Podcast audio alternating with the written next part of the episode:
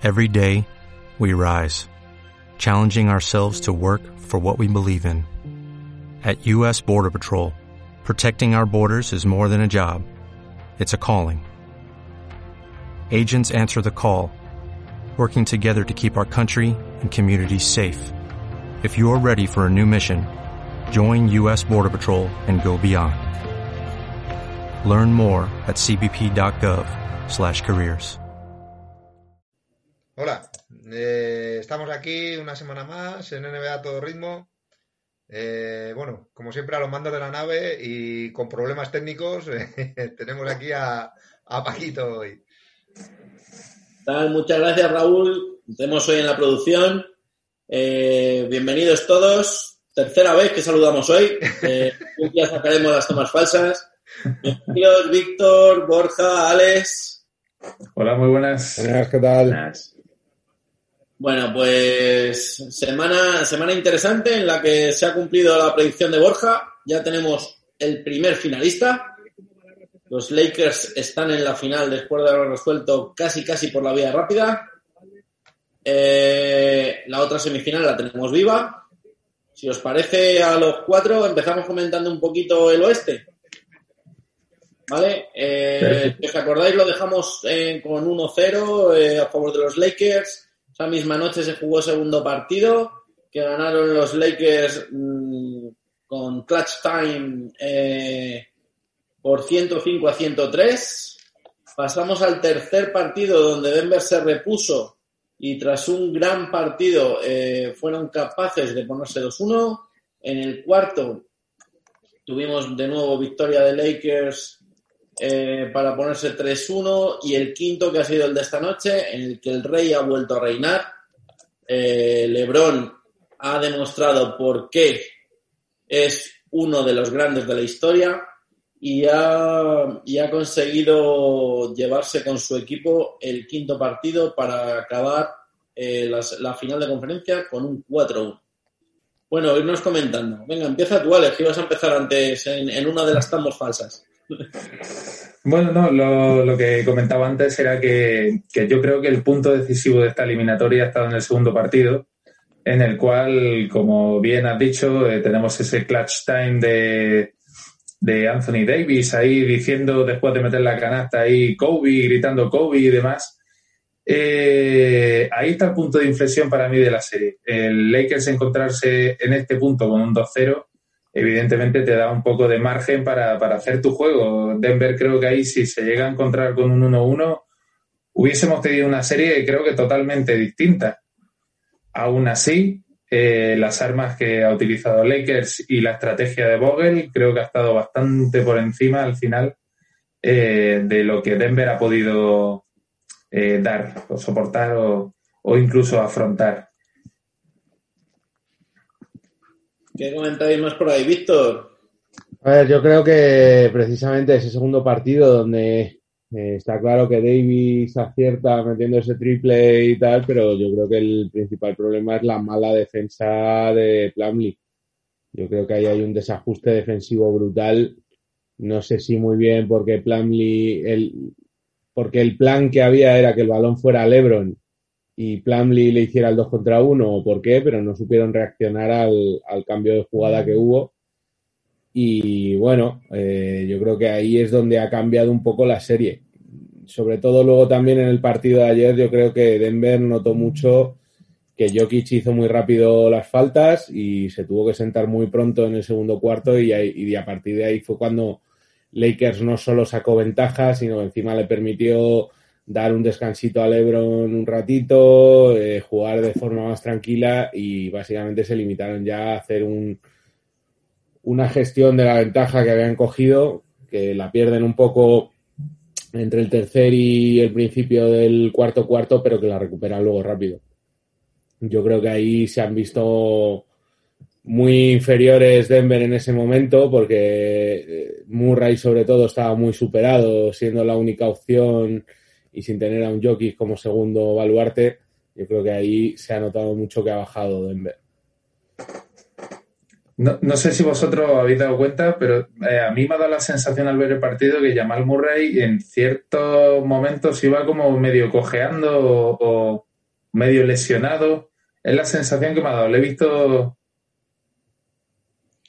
Van, van, muy forzados, ¿no? Eh, ya después de, de, tantos partidos en las dos eliminatorias anteriores, mm, yo no sé si era lesión o, o simplemente ya cansancio.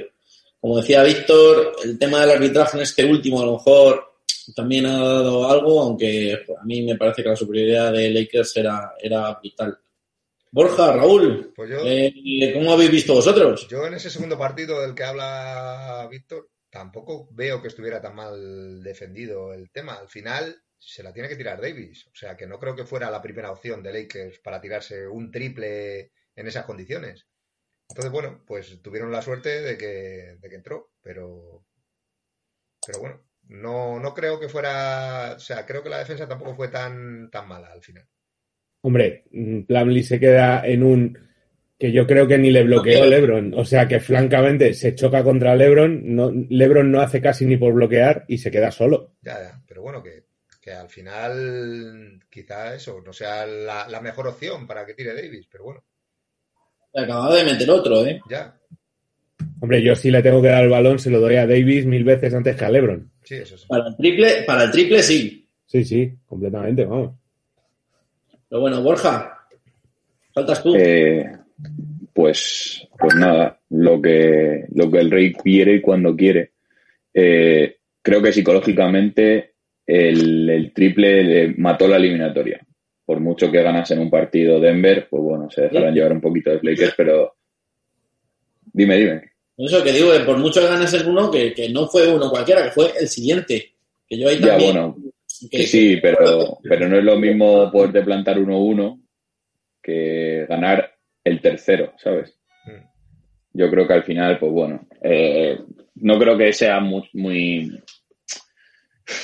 No sé, yo felicitaría a Denver por, por todo el baloncesto que nos ha dado del este a- en esta burbuja y, y respecto a lo que comentabais del...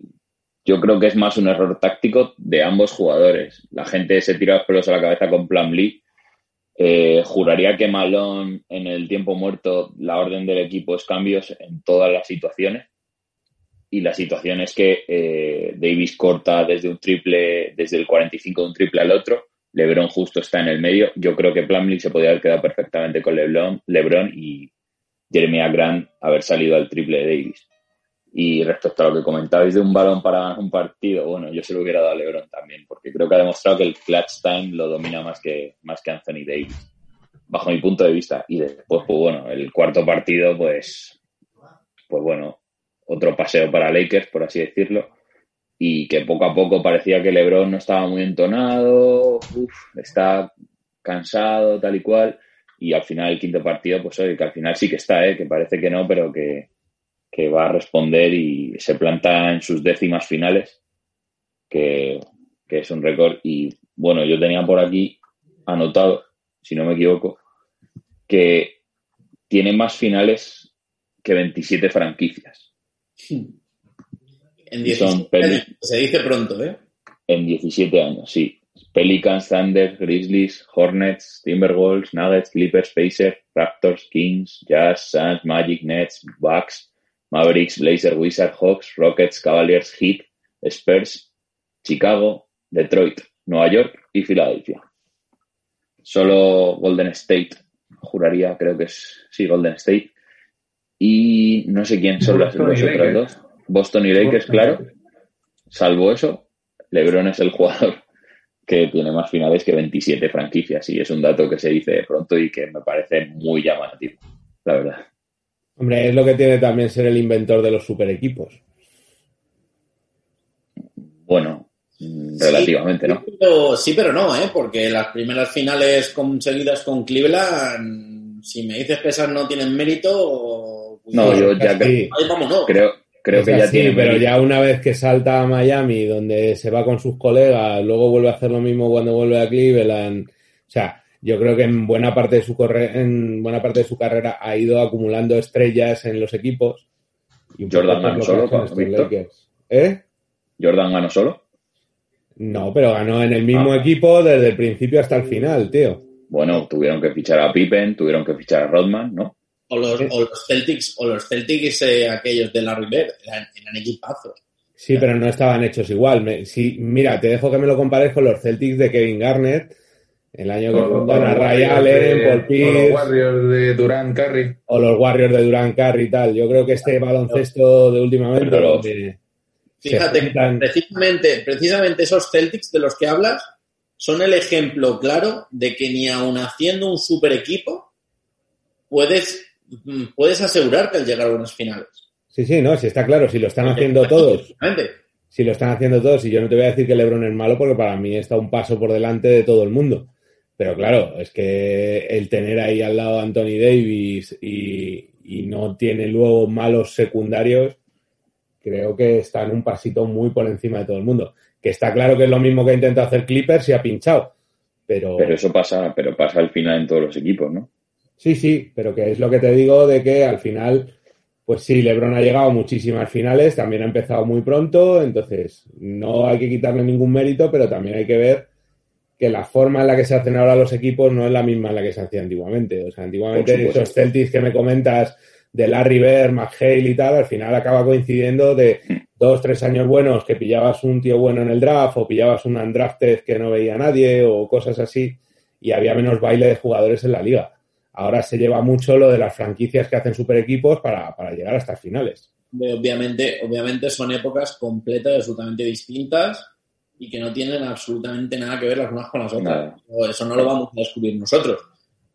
Pero, No, eso no es nuevo. pero yo creo que es de, de valorar muchísimo que, que eso, que en las 17 temporadas que estábamos hablando de LeBron, en 10 hayan llegado a finales. A mí me parece una barbaridad. Y una cosa que quería soltaros, eh, el dato que decíamos que, bueno, que se le veía a LeBron cansado, tal cual, las estadísticas de LeBron en la eliminatoria contra Denver son 27 puntos, 10,4 rebotes y 9 asistencias, con un 53,6% en tiros de campo. Eh, yo, yo a LeBron no le he visto cansado. Yo a LeBron no le he visto cansado en ningún momento. De hecho, para mí, el termómetro de los Lakers no es LeBron. O sea, LeBron siempre ha estado bien todo el playoff. E incluso en la burbuja es de los pocos que se ha podido salvar de los Lakers. Yo creo que el termómetro de los Lakers precisamente está en los secundarios. Yo creo que LeBron y Davis han estado bien, si no en todos, en el 90% de los partidos. Yo considero que LeBron no estaba al 100%. Sí. No ha estado al 100%. No ha estado Sí. al 100%. De lo que podía estar, no ha estado al 100%. Pero, pero tampoco, tampoco han necesitado de un LeBron. No, no, no, por eso, por eso, por eso. Que, que, que quiere decir mucho que el trabajo que han hecho contra Denver ha sido muy bueno cuando no han necesitado al 100% a LeBron. Pero yo creo que la llegada de Rondo, eh, Rondo les ha venido muy bien. claro, ha sido, ha sido diferencial. Dwight Howard en esta serie ha estado bastante bien. Muy bien, sí. Eh, ayer Sí. vimos a un Caruso.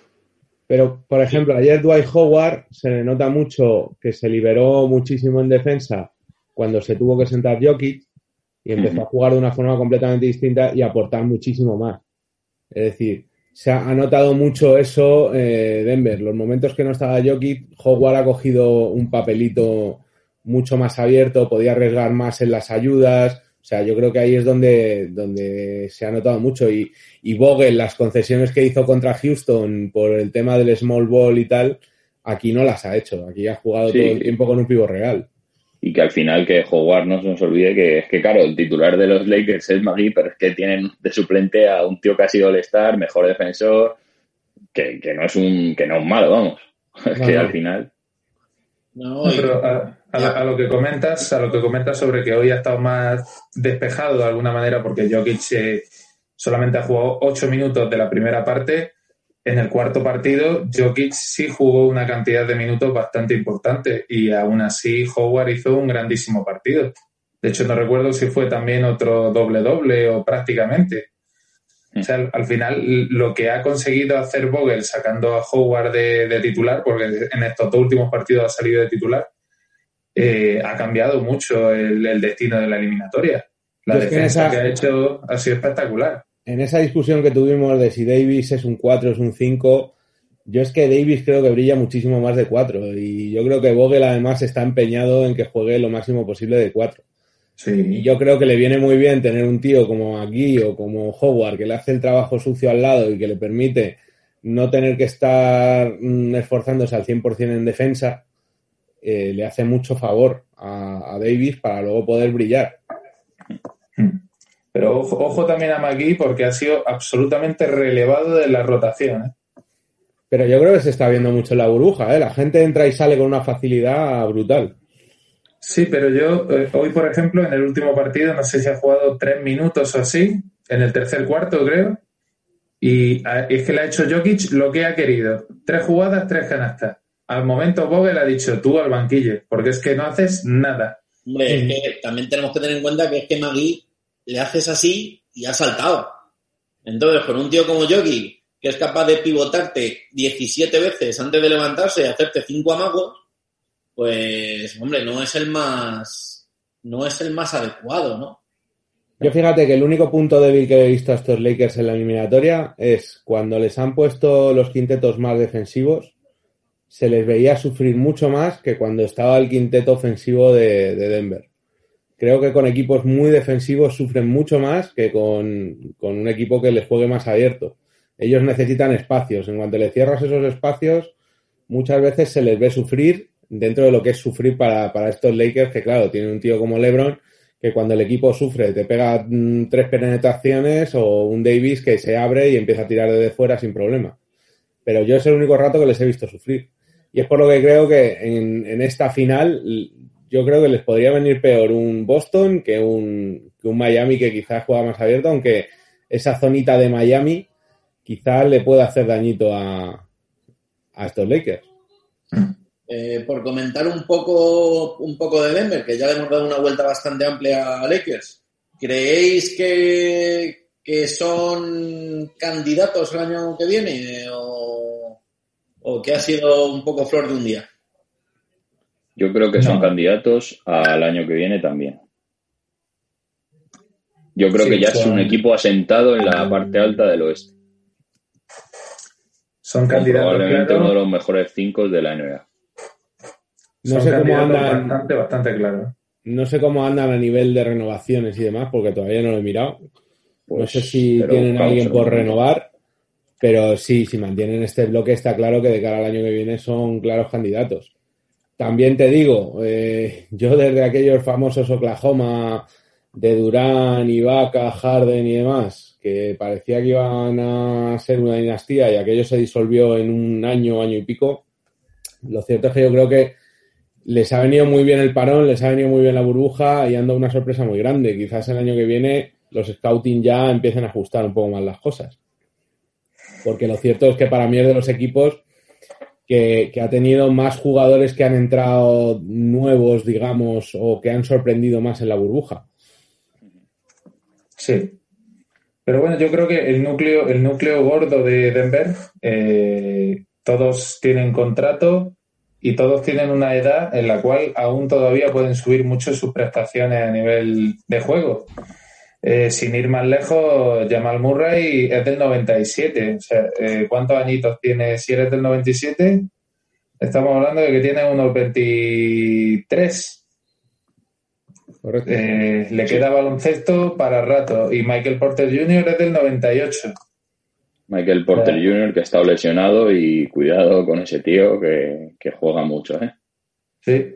Y sin irnos ya más lejos, Montemorri, Nikola Jokic, Gary Harris, Jeremy Grant del 95 y del 94 respectivamente. Pues, pues tengo por aquí los datos de los, contratos si queremos echarle un vistacillo. Eh, tenemos a Jamal Murray con cinco años de contrato a razón de 158 millones, Jokic con cinco años de contrato a razón de 147, Paul Millsap tres años con 90, Gary Harris cuatro años, Will Barton cuatro años, Mason Plumley tres años, Grant tres años, eh, Michael Porter tres, Monte Morris tres, Vladov Chanchar tres, Tori Cray dos, Kate Buppel Dio tres, Doisier tres y Noah Bonley uno. Y Bol Bol en dos años, pero no se saben números, porque no fue seleccionado. Me parece que tenía el, mixto este con, la Liga de Desarrollo. Así que, pues, para que nos hagamos una idea, prácticamente el trabajo de las, de las renovaciones lo tienen hecho. yo, yo si soy el, sí, si soy el general manager de, de, Denver, intentaría sacar algo por, por Paul Millsap. No sé cómo me lo veis vosotros. Yo creo que necesitan un tercer espada. Paul Millsap se queda un poco corto. Eh, yo creo que necesitarían un tercer puntal y, y al añadir esa tercera pieza le daría ese saltito de calidad. Los años de Millsap, sí. ¿No creéis, que esa tercera pieza pueda ser Michael Porter? yo creo que sí. Yo. creo que sí. Porque Michael Porter al final era un tío que le pita en los drafts aquellos que nos reíamos de que, por lo menos los madridistas, de que Doncic era el 4, el quinto mejor jugador y ya ha demostrado que ha sido el, mejor jugador de esa clase, eh, lo pintaban a Michael Porter por encima de Ayton, por encima de, Trey Young, por encima de Doncic incluso. Marvin Entonces, un tío al final... ¿Perdón? Marvin Bagley, que fue el 2. Marvin Bagley también, eh, Wendell Carter de Chicago, al final...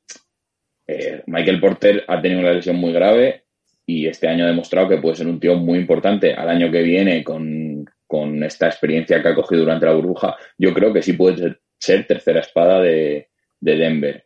Y yo insisto en que intentaría buscar algo tipo un traspasito por, por Millsap, puesto que los buenos años de Millsap fueron en, en, en Atlanta, con Budenholzer, con Schroeder, con Jeff Teague, etcétera, etcétera. Y, bueno, es un muy buen jugador. No digo que le vayan a traspasar, obviamente, pero si quieren intentar buscar algo, a lo mejor sacar algo por él y por Gary Harris, podrían, intentar buscar algo en el mercado, pero eso ya es, cuestión de la gerencia de, de, de Denver, claro.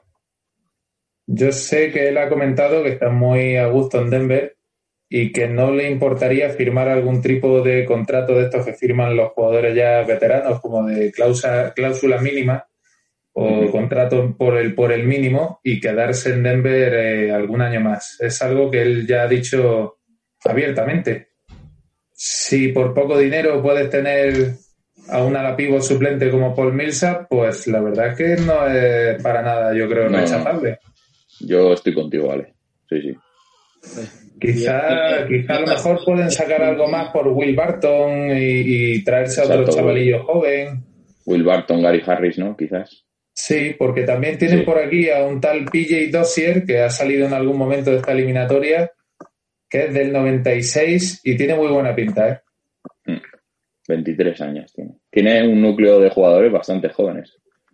Y mm. tampoco, bueno, Paul Millsap sí que tiene 35 y de siguiente después es Mason Plumley, que yo si pudiera también intentaría buscar un traspaso porque Plumley, pues, pues bueno. Hombre, hace lo que hace. Pero bueno, hace lo que es. Lo que decís, veremos, veremos un poco porque está claro que los Lakers, es lo que decíamos al principio, ¿no? De este programa.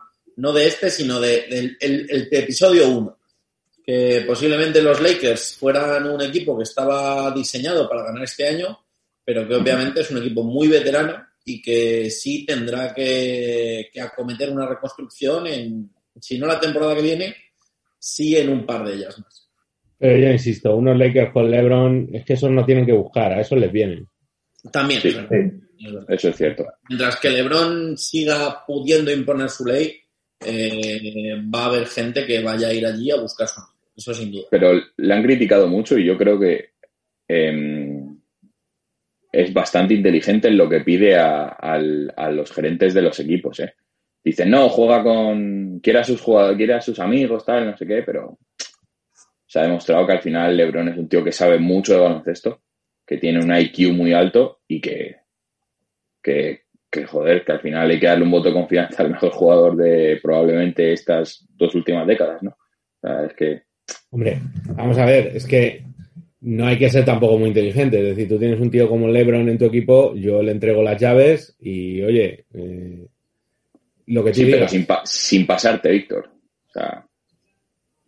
Está claro que, mira, por ejemplo, lo que le pasó un poco en Cleveland, que yo para mí Vlad es un entrenadorazo, pero llegó un momento en el que Vlad tomaba ciertas decisiones que no le gustaban a LeBron y aquello se acabó. Ya, pero de eso se habló mucho. Que, y yo también considero a Vlad un pedazo de entrenador, pero un pedazo de entrenador para Europa. los jugadores estaban flipando con algunas decisiones porque no entendía, eh, Vlad no, no sabía pedir tiempos muertos en Estados Unidos.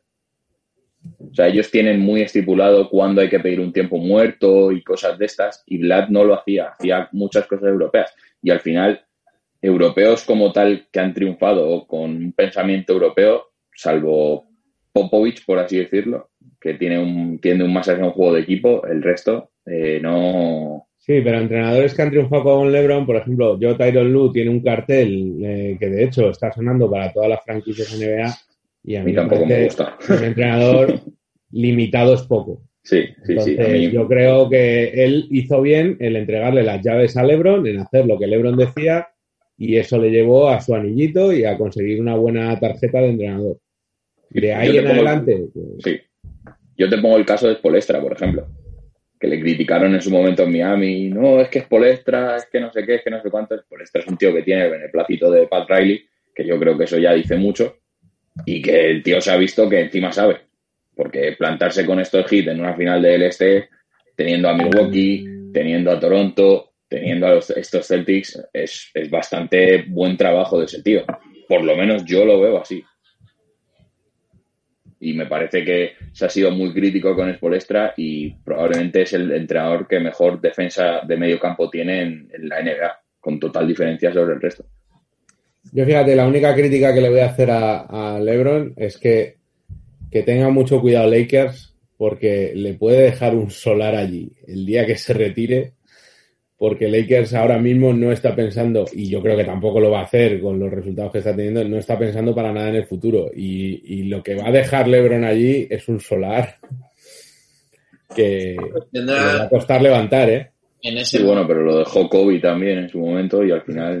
Ten en cuenta que Los Ángeles es una ciudad muy llamativa para vivir, o sea que es el mejor mercado, ¿no? Sí, pero si te fijas en las nuevas generaciones como tal, de momento no hay ninguna estrella tipo LeBron. No, no, no hombre, Anthony Davis, pero tampoco. ese es el tema, que tendrán que ser Anthony Davis y, creo que la que tienen en Lakers es Kyle Kuzma los que tengan que tomar esa. Claro. ¿No sabes? Ese protagonismo.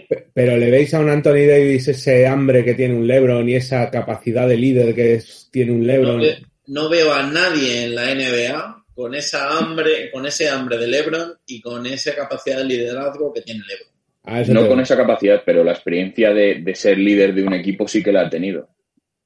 No viene de unos Pelicans que han estado para el arrastre y al final Anthony Davis es un tío que ha ganado a unos Thunders una serie de, de playoffs, que son, son muchas experiencias que ha, que ha recibido ese tío y después ahora encima tiene la mejor reacción probablemente de su vida, que va a ser entrenar y jugar con LeBron James, que eso al final le va a hacer mentalmente avanzar mucho en su carrera como jugador. Yo lo veo así.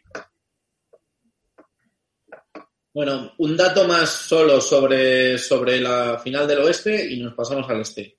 Eh, ah, creo que se ha dicho en algún momento, se ha comentado, pero estos Lakers llevaban, como decía Víctor, con el solar desde que salió Kobe, 10 años sin llegar a unas finales NBA. Eh, es su momento. Eh, no, lo que decís, no va a llegar va, va a volver a ser una cosa eh, más, más común, porque si recordamos, de aquella de, de Kobe y Pau, fueron tres finales consecutivas. ¿Veis capaces a, este equipo de, mantenerse esos tres años no? Mientras que a Lebron le aguante el físico y no tenga una lesión gorda, van a estar ahí. Veremos cómo, veremos cómo se mueven este verano los, los Lakers. Hay, hay un dato también, Hay un dato también curioso con respecto a lo que dices de hace 10 años. Hace 10 años Lakers llegó a la final, al igual que este. Eliminaron en semifinales de conferencia a Houston. Eliminaron en la final de conferencia a Denver. Exactamente igual que ha pasado este año. Y jugaron la final contra Orlando. En este, en este caso van a jugar la final en Orlando. O sea, hay ciertas similitudes que, bueno, que para el que quiera montarse su película, Pues, Jugarán pues contra ahí Miami, tiene- ¿no? Que está en Florida y tal. Y entonces Claro, ya claro, cerramos ahí, el ahí círculo. tiene joder. su, ahí Y tiene su un documental de Netflix de puta madre. Pero bueno. Eh, pues chicos, yo creo que hemos hablado ya bastante de este lado, ¿no? Nos vamos al otro, que tenemos abierta todavía. Muy bien. Ujú. En el otro lado, como sabéis, Miami-Boston. Les dejamos el otro día con un 2-1. Eh, cuarto partido que ganó Miami muy justito, solo de tres, que les puso 3-1 con un partidazo de Tyler Hero. Y el partido, y el partido de, de antes de anoche, en los que Boston se veían con el agua al cuello y parece ser que, que, dieron el paso adelante que se esperaba de ellos y ganaron ese quinto partido para un 3-2, sobre todo con un tercer cuarto que acaba 41-25, eh, auténticamente espectacular.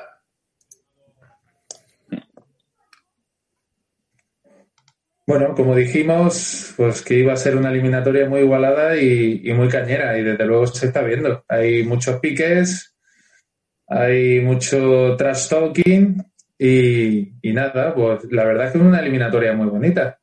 Como decís, estamos viendo algún- algunos detalles de algún jugador que nos están sorprendiendo mucho, como en este partido de Tyler Hero.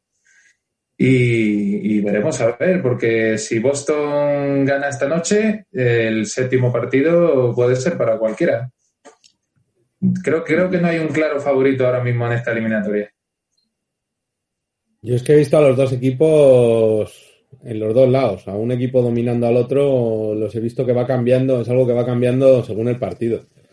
Hay partidos que ha dominado Miami, partidos que ha dominado Boston, partidos que domina Miami y luego gana Boston, partidos, ha habido un poco de todo. Yo personalmente, pues es que no sé cómo va a acabar esta eliminatoria porque está la cosa súper competida. Está claro que en Miami, en el momento que funciona un poco eh, todo el equipo como conjunto, eh, suelen llevarse el partido. Lo cierto es que Boston parece que ha dado un saltito, un pasito adelante con el tema de la vuelta de Hayward, aunque el otro día estuvo un poquito apagado. Pero no sé, es que ya te digo, yo les he visto un poco de todo y desde luego lo de estos Miami eh, tiene ya un meritazo impresionante y tienen un equipo que igual que hablábamos antes de Denver, que puede ser un equipo para futuro, yo estos Miami también los veo muy, muy bien construidos de cara al futuro.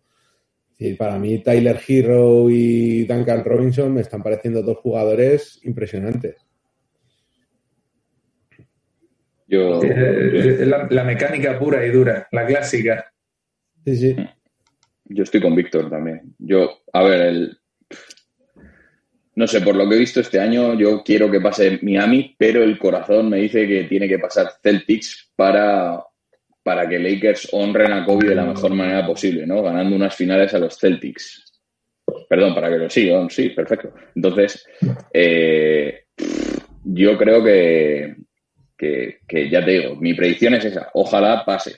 Pero, pero si, si pasa Miami, yo estaré igual de contento porque ya lo he dicho en muchas anteriores retransmisiones que me parece un equipazo tremendo, trabajado a más no poder. Eh, no sé cómo decirlo, tiene todas las armas posibles. Buenos defensores, buenos atacantes, buenos jugadores sin balón, buenos jugadores con balón. Es un equipazo y, encima un pedazo de entrenador como es por extra. Ojalá que, si puede ser que eh, Celtics también pase, porque también han hecho su trabajo y Stevens ha demostrado que es un, un entrenador muy válido para estar muchos años en Celtics. Pero veremos a ver qué es lo que ocurre.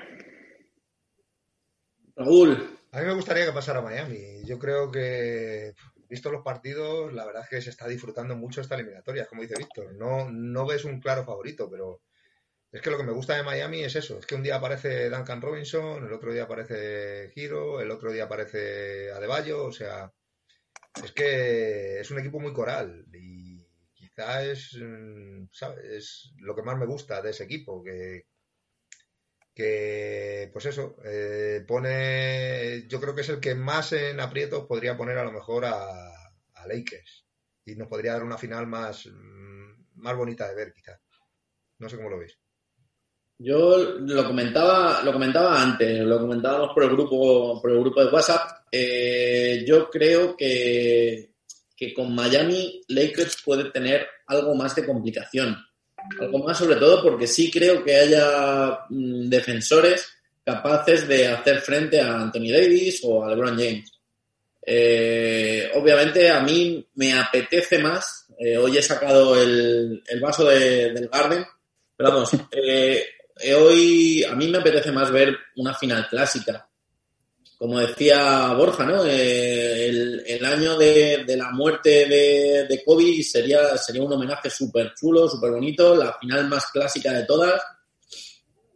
Pero por otro lado, también me veo, ya que hemos hablado de las 10 finales de LeBron, Joder, qué chascos vais a llevar como lograse levantar Boston esa copa, ¿eh? No, bueno, los de los Lakers se llevarán, los de los Lakers se llevarán sus. A mí. Ahora la tapa el sol, pero habéis visto que ahí detrás lleva en todo el programa, lleva la camiseta de Kobe, eh, esperando, esperando su oportunidad. Eh, que lo que decía, que antes comentábamos las 10 finales de LeBron, pero es que si pasa Miami, André Iguodala, obviamente no con el mismo, no con la misma importancia que LeBron, pero haría sus sextas finales consecutivas, que tampoco está mal. Para Sí, nada. señor. Yo fíjate que discrepo un poco con vosotros en lo de que sufriría más con Miami. Yo creo que Miami juega un básquet más abierto que le viene mejor un poquito a los Lakers. Sí que es cierto que a nivel físico, Miami sí que tiene jugadores que pueden plantarle cara a Davis, como puede ser a De Bayo y demás. Pero lo que ha demostrado Boston es que eh, son capaces de plantear defensas contra equipos mucho más físicos que ellos. Y yo creo que son un poco más duros. O sea que ahí Stevens sabe tejer mejor esa maraña para, para embarrar el partido y, y eso es lo que no le suele venir bien a los Lakers. Por lo demás, por lo demás, a mí me vale cualquiera de los dos. Es decir, yo creo que los dos han jugado fenomenal. Lo que llevamos diciendo muchas semanas. A mí el básquet del este me está gustando mucho más que el del oeste, pero aún así sigo viendo a Lakers muy por encima, tanto física como por juego, como por todo. Pero bueno, eh, llegados a una final puede pasar cualquier cosa. Y más en estas circunstancias donde no hay factor cancha y demás, puede ser cualquier cosa. Sí, si pasa, si pasa Miami, yo creo que, que lo hemos dicho, que creo que lo más importante va a ser el trabajo del banquillo de, de Lakers. Porque sabemos cómo trabaja el banquillo de Miami y, y es ahora mismo el nivel del banquillo de Miami es excelente. No podemos decir lo mismo del banquillo de Lakers. Y ahí es donde se va, va a estar, yo creo que va a residir la, la diferencia de, en la final. Si pasan Celtics, mmm, creo que Anthony Davis puede campar a sus anchas para ser MVP. Sí. Siempre que le deje su compañero LeBron. Sí, bueno, claro, al final. Pero esto es como siempre. Yo fíjate que en caso de esa final veo más MVP a Davis. Otra cosa es que ya, pues, sabemos que aquí esto no es algo que se haga numéricamente, sino que va por votaciones y demás, corazoncito, y Mm. decidan dárselo a LeBron. Pero yo creo que es mucho más desequilibrante en esa eliminatoria un Davis que un LeBron. Hombre, yo creo que todos los que estamos aquí, si tuviéramos que jugar esa eliminatoria en el 2K, eh, todos intentaríamos abusar de Anthony Davis en, en ese poste bajo, ¿no? Incluso desde fuera, intentando penetrar contra cualquiera de los interiores de, de Boston en desplazamiento lateral, ninguno tiene nada que hacer contra él. También te digo, veamos qué defensa plantea Celtics en una situación así, porque te- no olvidemos que tiene probablemente a uno de los mejores defensores de la liga, que es Marcus Smart. Es que yo he, Aparte visto, de que yo he visto a Smart pararte a un Antetokounmpo eh, sin ningún tipo de problema. O sea, Claro. a base de empujones y malas formas, pero parártelo. A mí me gustaría Vamos en esa eliminatoria ver eh, eso, un emparejamiento LeBron-Smart, a ver cómo, cómo sería. Ese es el tema. Dice, sí, sí, tengo a Smart, pero, pero ¿sobre quién le pones? Claro. Normalmente, eh, en los partidos anteriores que ha habido de liga regular, el primero que empezó defendiendo a LeBron fue Jalen Brown. Es, lo- es Fue el, fue es el perfil más marca. lógico. Es el perfil más lógico, puesto que Tatum necesita estar mucho más descansado para, para la ofensiva. Sí, ponían, Y- ponían a Jalen Brown con LeBron Claro. y Jason Tatum con Danny Green. Fíjate Más- que precisamente, precisamente de eso que hablábamos del banquillo y demás, yo si, si hago memoria, porque no he podido revisar todos los datos, creo que Boston lo que le está pasando muchas veces es que Miami normalmente llega más fuerte a los finales que Boston. O sea, Miami normalmente en los finales suele llegar más descansado porque rota mucho más, reparte más minutos de lo que está haciendo Boston, que sobrecarga muchísimo a su cinco titular eh, normalmente. Y yo creo que ahí con un Lakers te puede matar. Salvo en el de antes de anoche, sí, ha sido así. El de antes de anoche, el final fue a partir de, de la vuelta del descanso, cuando los Celtics parece que se pusieron las pilas, y lo que comentábamos, ese 41-25 del tercer cuarto, que, les hizo les hizo darle la vuelta al partido, un partido que iban perdiendo de, 10 al descanso, creo recordar. Fíjate que todos los partidos están empezando un poco igual. Boston sale muy fuerte, pero luego ahí es que el ritmo constante que lleva Miami durante todo el partido es el que te va matando. Y es como no consigas seguir ese ritmo constante, eh, te llevas un partido como el último que se llevó Miami, que lo ganaron de cabo a rabo, eh, y si no, eh, tienes que tener cuidado porque como te consigan llegar con un final apretado, ellos llegan muy fuerte, porque ellos siempre van al mismo ritmo. Otra cosa es que tú seas capaz de adaptarte o no. Bueno, vuestra predicción para, para esta final de conferencia. ¿Qué creéis que va a pasar? ¿Miami esta noche? ¿Miami el miércoles? ¿Boston el miércoles? Yo espero que gane Boston este, este partido de hoy y luego ya me da lo mismo cualquiera de los dos, pero estoy seguro que va a ser un partido precioso. Me tira más el verde, tengo que decirlo. Yo creo que Miami esta noche. Yo creo que, que van a ir a por todas y posiblemente esta noche ya den, den el, el arreón definitivo. Sí, yo apostaría también por Miami hoy. ¿Y no creéis que esa juventud y ese ansia se pueden poner más nerviosos que estos Celtics pese a que se están jugando el corte final? Es que yo confío mucho en el señor que tiene en el banquillo para frenar esas ansias. No, pero ojo, ojo que la plantilla de Miami creo que es más mayor que la de Celtics, ¿eh? Sí. Borja, ¿todas tú? Eh, este es el único que acertó la semana pasada, así que yo me fío más de ti que cualquiera de estos tres. yo creo que yo creo que va a ganar hoy Celtics y va a pasar Miami. Ya tenemos, tenemos dos Miamis esta noche y tenemos dos Miamis el miércoles. ¿Tú desempatas? Eh, yo, a mí, a mí lo que me pide el cuerpo es Boston en 7. Pero, pero sinceramente pienso que va a ser Miami en 7.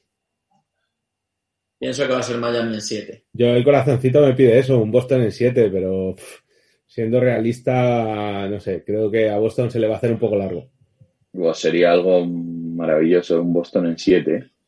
Sería, sería la leche. Oye, eh, una, una cosita simplemente ya por, por terminar de englobarlo todo empezaban a oírse esta semana en algunos hilos de Twitter, en algunos grupos de WhatsApp, empezaba a, nombrarse la comparación entre Tatum y Kobe. ¿Creéis que Tatum está a la altura de Kobe, obviamente a su edad? A mí es que esas comparaciones nunca, nunca me han gustado. Tatum es Tatum y será Tatum y Kobe es Kobe, no sé. Era como cuando intentaban comparar a Kobe con, Jordan. Pues al final él se hizo un nombre propio, no es el segundo Jordan. Yo es que te voy a hacer otra pregunta. Si Kobe hubiera sido como los primeros años en la liga, ¿habría sido el Kobe que todos tenemos en la memoria? Porque contestar con preguntas, hombre.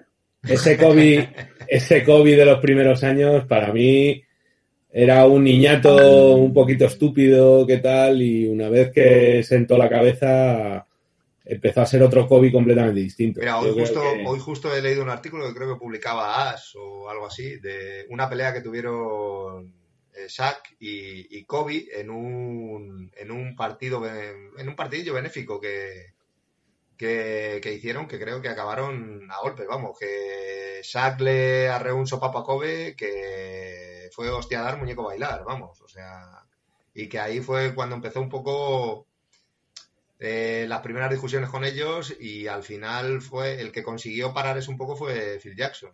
Entonces era el año rookie de Kobe y Kobe quería ser el- la cabeza de ese equipo, que, en la que estaba Shaq como, como estrella del equipo.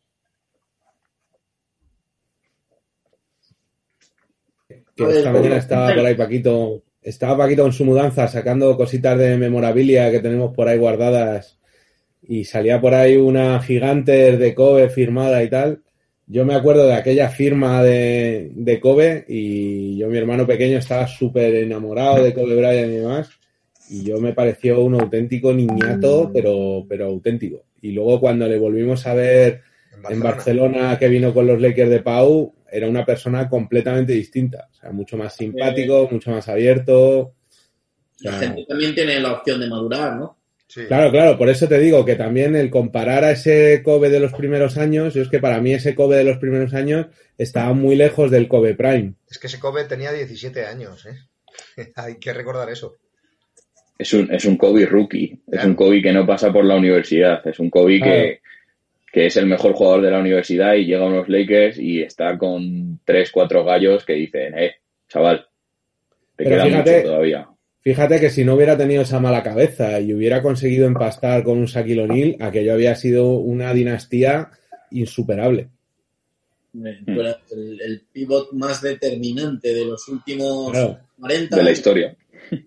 40 años seguro, más atrás no me voy, porque, eh, porque me pilla un poco atrás, precisamente. Pero, pero vamos, de los que hemos conocido los aquí presentes, yo creo que el más determinante sin ningún lugar a dudas. Sí, sí, sí, sí. Por eso te digo que a mí ese tipo de comparación de es que a su edad tal, pues bueno, pues vale. Pues para hacer, para llenar un ratito de discusión está bien, pero Eso, un ratito de programa, joder, que, que nos hemos quedado muy corto. Y esto, Pero vamos, a su edad es mucho mejor, Doncic. Venga,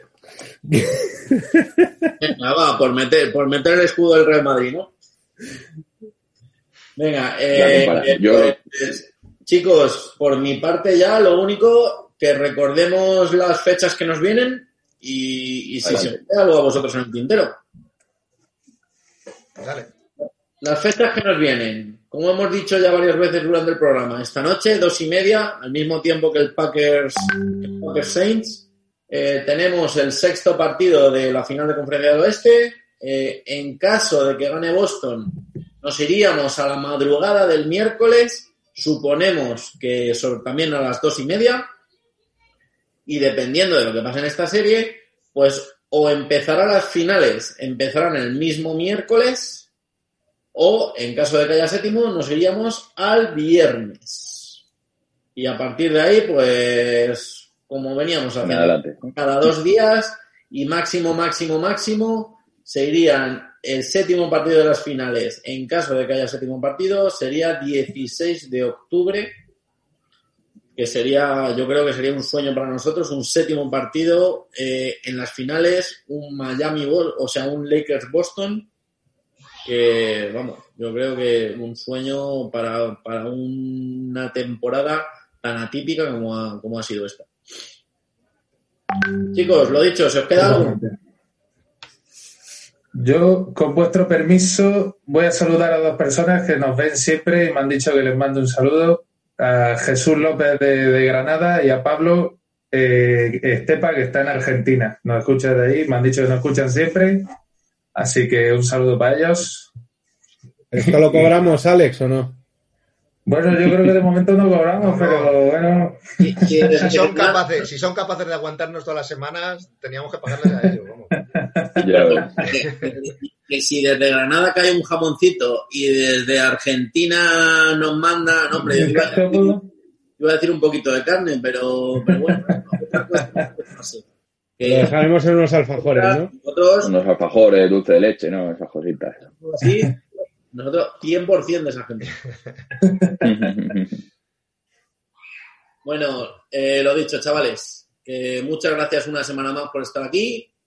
A todos los que nos estáis viendo por aguantarnos. Y nada, la semana que viene, la semana que viene más. Semana que viene a analizar ya la final. Sí, y la, yo estaré de baja la semana que viene, así que os lo dejaré en vuestras manos. Espero que mantengáis el pabellón alto. Yo siento las idas y venidas, pero las mudanzas son muy duras, así que mientras estos estaban aquí desbarrando, yo estaba moviendo muebles. Bueno, lo dicho, señores, muchas gracias a todos, a los que estáis aquí con nosotros comentando y a los que nos están viendo. Y la semana que viene, más. Hasta luego. Hasta luego. Pero- If you only have a 401k, you're not getting the most for retirement. Wait, what? Add a Robinhood IRA on top, then they'll boost it by 3%. You can do that? and if you transfer in any retirement account, you get 3% on top of that. Is there a limit to the match? No limit. Robinhood Gold gets you the biggest contribution match of any IRA on the market. Sign up for Robinhood Gold at Robinhood.com slash boost by April 30th. Subscription fees apply. Investing involves risk. 3% match requires gold for one year from first match. Must keep IRA for five years. Match on transfers subject to additional terms and conditions. Robinhood Financial LLC member SIPC.